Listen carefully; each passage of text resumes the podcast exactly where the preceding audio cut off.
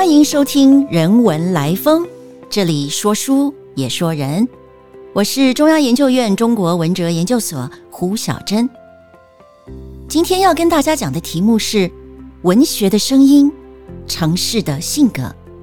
我想跟大家聊聊城市的感官经验在文学中的表现，特别是声音在城市形象形塑中所扮演的角色。不知道大家是否到过中央研究院？中研院的地址在台北市，可是位在台北市比较边缘的地带。现在的南港那当然是三铁共构的城市精华区，但是以前可不是这样哦。首先要承认并且要忏悔，我是一个标准的台北怂。许多年前，我第一次从台湾大学的附近到中研院。搭公车真的是搭到怀疑人生。忠孝东路一路过去，四段、五段、六段、七段，从五光十色到逐渐没有高楼，甚至没有什么人车流动了。公车司机真的是开的左摇右摆，浑然忘我呀！还有老伯伯在内线车道逆向骑自行车呢。这时我莫名其妙的紧张起来。生怕自己下错车，生怕脱离了自己熟悉的这个城市的某种心理上的保护。这真的是台北市吗？我抓紧了扶手，努力克服那种陌生感。窗外的景象不同，似乎气味也不同，耳朵听见的声音也不同。比如刚刚上车的老婆婆，她马上就跟前排座位上不止一个人都大声的聊起天来。哎，他们都是约好了才搭车的吗？为什么每个人都认识每个人啊？后来进了中研院工作，同事们日常都会说：“哎，你最近进城了吗？”或者“我今天有事要进城哦。”那对方就会说：“哦哦哦，你辛苦啦。”哈，你看，即使同在一个城市，都还是有城乡差距。而且，我们的感官会随时提醒我们这其中的差别。城市生活对人的身体感官有特别的一种挑动，城市文学也会回应这种城市经验，表现城市的感官特质。城市的人口密集，但是人际界限清楚，房屋拥挤，经济活动活络，消费行为盛行。日常的时间感呢？紧张，这些都是最基本的城乡差异。相对于乡野，城市里人们的身体感官受到的刺激也不同。视觉上有繁华的景象，听觉上有热闹的声音，众多的人口聚集产生了嗅觉的刺激，多样化的食物选择提供我们味觉的刺激。城市日常生活中的人际关系、服饰、器物，造成了各种不同的触觉的经验，而所有的感官活动，最后又牵动着城市居民的心理特质与观想世界的方式。每个城市都有自己的性格。那么，我们现在就集中在听觉这个感官来说说文学中的城市声音。二十世纪的著名小说家张爱玲曾经这么描述城市居民对声音的依赖。他说：“我喜欢听市声，比我较有诗意的人，在枕上听松涛，听海啸。我是非得听见电车响才睡得着觉的。常年住在闹市里的人。”大约非得出了城之后，才知道他离不了一些什么。在张爱玲的理解中，城市的声音犹如声响的河流，汩汩流入下意识里去。也就是说，城市的声音像河流一般，是不停歇的。虽然嘈杂，却总能变成市民生活的背景。不但习而不察，甚至不能离弃。张爱玲是二十世纪的人，她用电车的声音来代表市声，城市的声音。古代没有电车这种会定时出现的机械之声，那么古人感受了什么样的城市的声音呢？我以为城市的声音最明显的就是人为的声音取代了自然的声音。拿我以前研究过的杭州与西湖做个例子吧。我们通常习惯说杭州西湖，其实西湖当然并不在古代的杭州城的市区了，西湖是在杭州城的城门的外面。不过，西湖确实与杭州这个城市是互相依傍的，可以说一体共存。那我们就先来说说西湖这个场景。照理说，西湖是湖光山色，好像应该是天然的风景。但其实啊，西湖一直是一个天与人共同创造的地方。西湖需要定期的人工疏浚，西湖景色的苏堤、白堤，或者有人说苏堤、白堤，那不就是白居易、苏东坡所修建的吗？而论到听觉，西湖的声音也绝对不是只有风声、鸟声这些自然的声音。在南宋人的记述中，西湖在特定的日子就是一个充满了人类的声音的场所。宋朝亡了以后，有一个叫做吴自牧的人，他写了一本《梦良录》，来回忆南宋的都城临安城，也就是今天的杭州的过眼繁华。孟良当然就是用了黄粱一梦的那个典故。这本书是这么记载。清明节，杭州人出城到西湖附近扫墓的情景。他说：“此日又有龙舟可观，都人不论贫富，倾城而出，笙歌鼎沸，鼓吹喧天。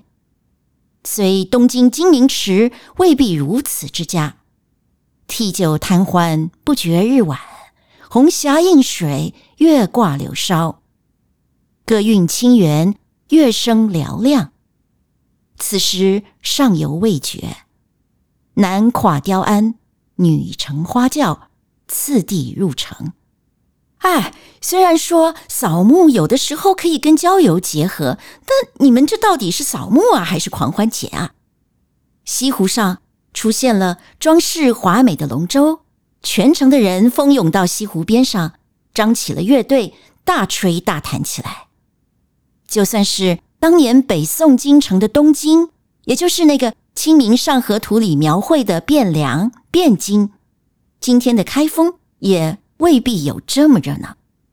众人不管有钱没钱，喝酒享乐一整天，一直到黄昏已过，月亮挂上了树梢，人们尚且陶醉在乐器与歌声之中，不得已才骑着马，坐着轿子。排着队回到杭州城内，在这段文字中最凸显的特色便是笙歌乐声，这是都人，也就是杭州城的居民所共享的，是节日中城市居民生活的背景。几百年后，明朝亡了，一位著名的文人叫做张岱，这个“岱”就是上面一个代替的“代”字，下面一个山水的“山”字。也写了回忆西湖的文章，他选择了另一个特别的日子——七月半。张岱的文章开头是欲擒故纵，故意吊吊我们的胃口。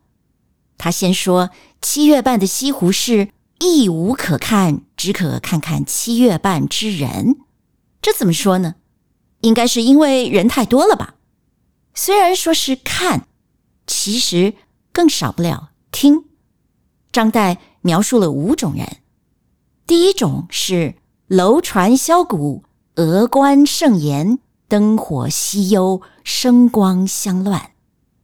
也就是有钱的大佬坐在楼船上，呃，楼船就是奢侈的，至少有两层楼那么高的游览用的船，有吹箫打鼓的乐队伴奏，客人们戴着高耸的帽子，穿着定制礼服，盛装出席。有当红的艺人现场表演，有仆人在旁边伺候，又有好看的，又有好听的，富贵逼人。第二种人是一船一楼，名娃闺秀，西集铜鸾，笑啼杂枝，环坐露台，左右盼望。这类人啊，有的在船上，有的在湖边的楼台上，有社交名媛，也有人还带着漂亮的小男孩。哦，这里涉及的是晚明的一种特殊的社会风气，以后有机会再来跟大家解释。这些人呢，大家围坐在一起，说说笑笑，左顾右盼，看人也等待着被别人看。第三种人是名妓贤僧，浅斟低唱，弱管青丝，竹肉相发。这类人的社会阶层就比较复杂了，有的是。欢场中的女子刚从六条通、七条通过来赶场的，还有的是那种嗯比较社会化的宗教界人士，他们一面喝着酒，一面唱着流行歌曲，有的人还自己玩乐器，自弹自唱。第四种人是不舟不车、不山不泽，酒醉饭饱，呼群三五，击入人丛。招庆断桥，萧呼嘈杂，装假醉，唱无腔曲。这类人啊，没有空装有气质。他们可能没钱或不想花钱去雇车、雇船，也没有为这个日子去特别打扮，而是干脆的吃饱喝足，挤在西湖的景点，像是昭庆寺或者是断桥周边的人群里，大声嚷嚷，装疯卖傻。当走音天王，第五种人是小船轻晃，进鸡暖炉，茶当悬煮，素瓷净地，好友佳人邀月同坐，或逆影树下，或桃萧李湖。哦，这就是我们熟悉的文青小团体啦。他们坐在一叶扁舟之上，船上装设了轻薄的帘子。小桌子擦拭的干干净净，小暖炉点燃了，炉子上刚煮好了茶，用素白雅致的瓷器递到各个人手上。在座的都是社团的好友跟知心的家人，陪伴他们的唯有天上那一轮明月。他们的小船有时躲藏在树木下面，有时滑向西湖深处。就为了躲避那些俗人的嘈杂的噪音，你看，不管哪一种人，他们制造的声音都是张岱观察与描写的重点。就连第五种人，那些追求清高的情趣的文人雅士，他们的选择不也就是为了逃避他们不喜欢的那些凡俗中的声音吗？张岱说：“七月半的晚上。”二鼓以前，人声鼓吹，如沸如汗，如眼如意，如聋如哑。张岱的文字真的是非常有魅惑力的。他说，半夜以前，人们制造的声音像是开水煮沸了，像是地动山摇，又像是梦魇中那没有意义的呓语。但是最有趣的是最后那一句。如聋如哑，明明很吵啊，为什么会说是如聋如哑呢？或许你会有自己的解读，我自己是这么看的：人声与乐声混合的震撼，淹没了整个西湖，彻底麻痹了游人的听觉。如果说西湖只能算是城市的周边，那么。接下来，我们来看看小说里怎么写杭州城市的声音。古典白话小说跟说话，也就是说书的传统有很深的关系。可以说，说话传统最重要的发展，就是刺激了话本小说，也就是白话短篇小说的兴起。杭州在这个过程中扮演了决定性的角色。因为这里孕育了说话表演，产生了许多话本小说的作者与编者，更是话本小说出版的重地。根据统计，明末清初的话本小说，大多数都跟杭州有关，或者是编著者是杭州人，或者出版地在杭州，而且故事的题材跟杭州有关的也非常多。如果说杭州是话本小说的中心，也不为过。在话本小说里，就遗留了非常多杭州这个城市的声音。首先，方言是最能够表现地域的特性的。明清的白话小说普遍运用方言，而江浙方言呢也经常出现。这正是因为许多的小说都跟江浙地区有关，有一些跟地方性的语言或者歌曲有关的例子，他们与情节的扣合更为紧密，也就更能博得读者的一种亲切感。举个例子，在杭州小说中。五代十国时期，吴越王钱镠的故事很有代表性。这个“镠”字是有点奇怪的，怎么写呢？它的偏旁是一个金钱的“金”字，右边呢则是荒谬的那个“谬”字的右边。这整个字呢就念作“刘”。关于钱镠王有一个小插曲，他用简洁而富有人情味的方式去凸显了方言的关键作用。话说呀，吴越王钱镠出身杭州，建国之后呢，也定都杭州。他的统治非常的成功，吴越国安定繁荣。据说其民至于老死不事兵革，也就是说，他的人民呢，一辈子都没打过仗的意思。这是杭州历史记忆当中重要的一页。在一部叫做《香山野鹿》的笔记小说中。记载了钱镠当了国王以后衣锦还乡、大会父老的故事。这故事呢是说，这钱镠王呢邀请了家乡的父老，不论男女哦都可以出席。八十岁以上的可以用黄金的酒杯，百岁以上的老人呢就可以用玉做的酒杯。而且啊，当时他请到的客人里面，能够用玉酒杯的还有十多个人呢。呃，就表示当地的人那时候就非常长寿了。酒席当中，这钱镠呢就站起来，举起了酒杯，亲自唱了一首《还乡歌》。这歌词呢是这样的：“三节还乡兮挂锦衣，吴越一王驷马归。临安道上列旌旗，碧天明明兮爱日辉。父老远近来相随，家乡相眷兮会时兮。”斗牛光起兮天无期。嗯，各位，你听懂了吗？听不懂没关系，因为钱辽的客人也听不懂啊。这时呢，钱辽就觉得他的客人怎么都兴趣缺缺的，在敷衍他，怪没意思的。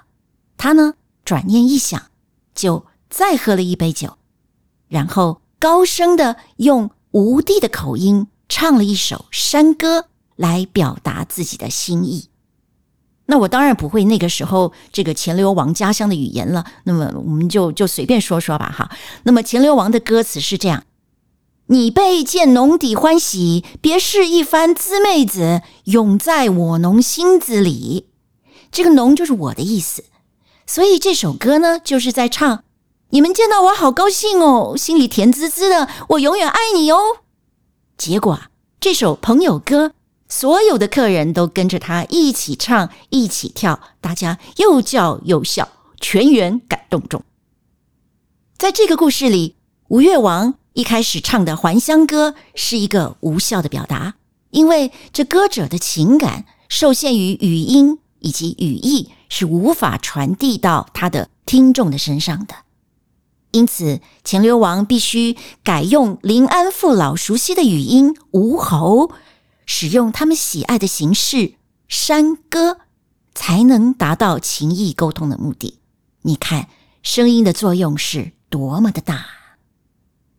笔记故事中，帝王之尊的吴越王在唱山歌，城市居民呢也会在城市里面制造乐音，而且因为空间拥挤。声音就更容易传达出去。从感知城市到表现城市，再将城市的特质转化为牵动情节的背景，这便形成了城市小说。有一部晚明时期的白话短篇小说集，叫做《西湖二集》，里面有一个吹凤箫女幼东墙的故事，就是这样一个例子。这个故事其实很简单，说的是呢，南宋理宗年间，在临安的客店住宿的一个男子叫潘用忠。他跟对接的黄杏春小姐用箫声互通情意，最后两个人呢就终成眷属了。整个故事都是杭州城这个特殊的空间所促成的。潘用忠呢不是杭州人，他是福建人，他跟着父亲来到了临安，也就是杭州，客居在旅店里面。他的父亲呢是在等待进入政府做官的机会。黄杏春小姐呢？她家则是宋朝的宗亲。当年北宋灭亡的时候，黄家从北宋的京城汴京迁移，其实就是逃了，逃到了杭州来。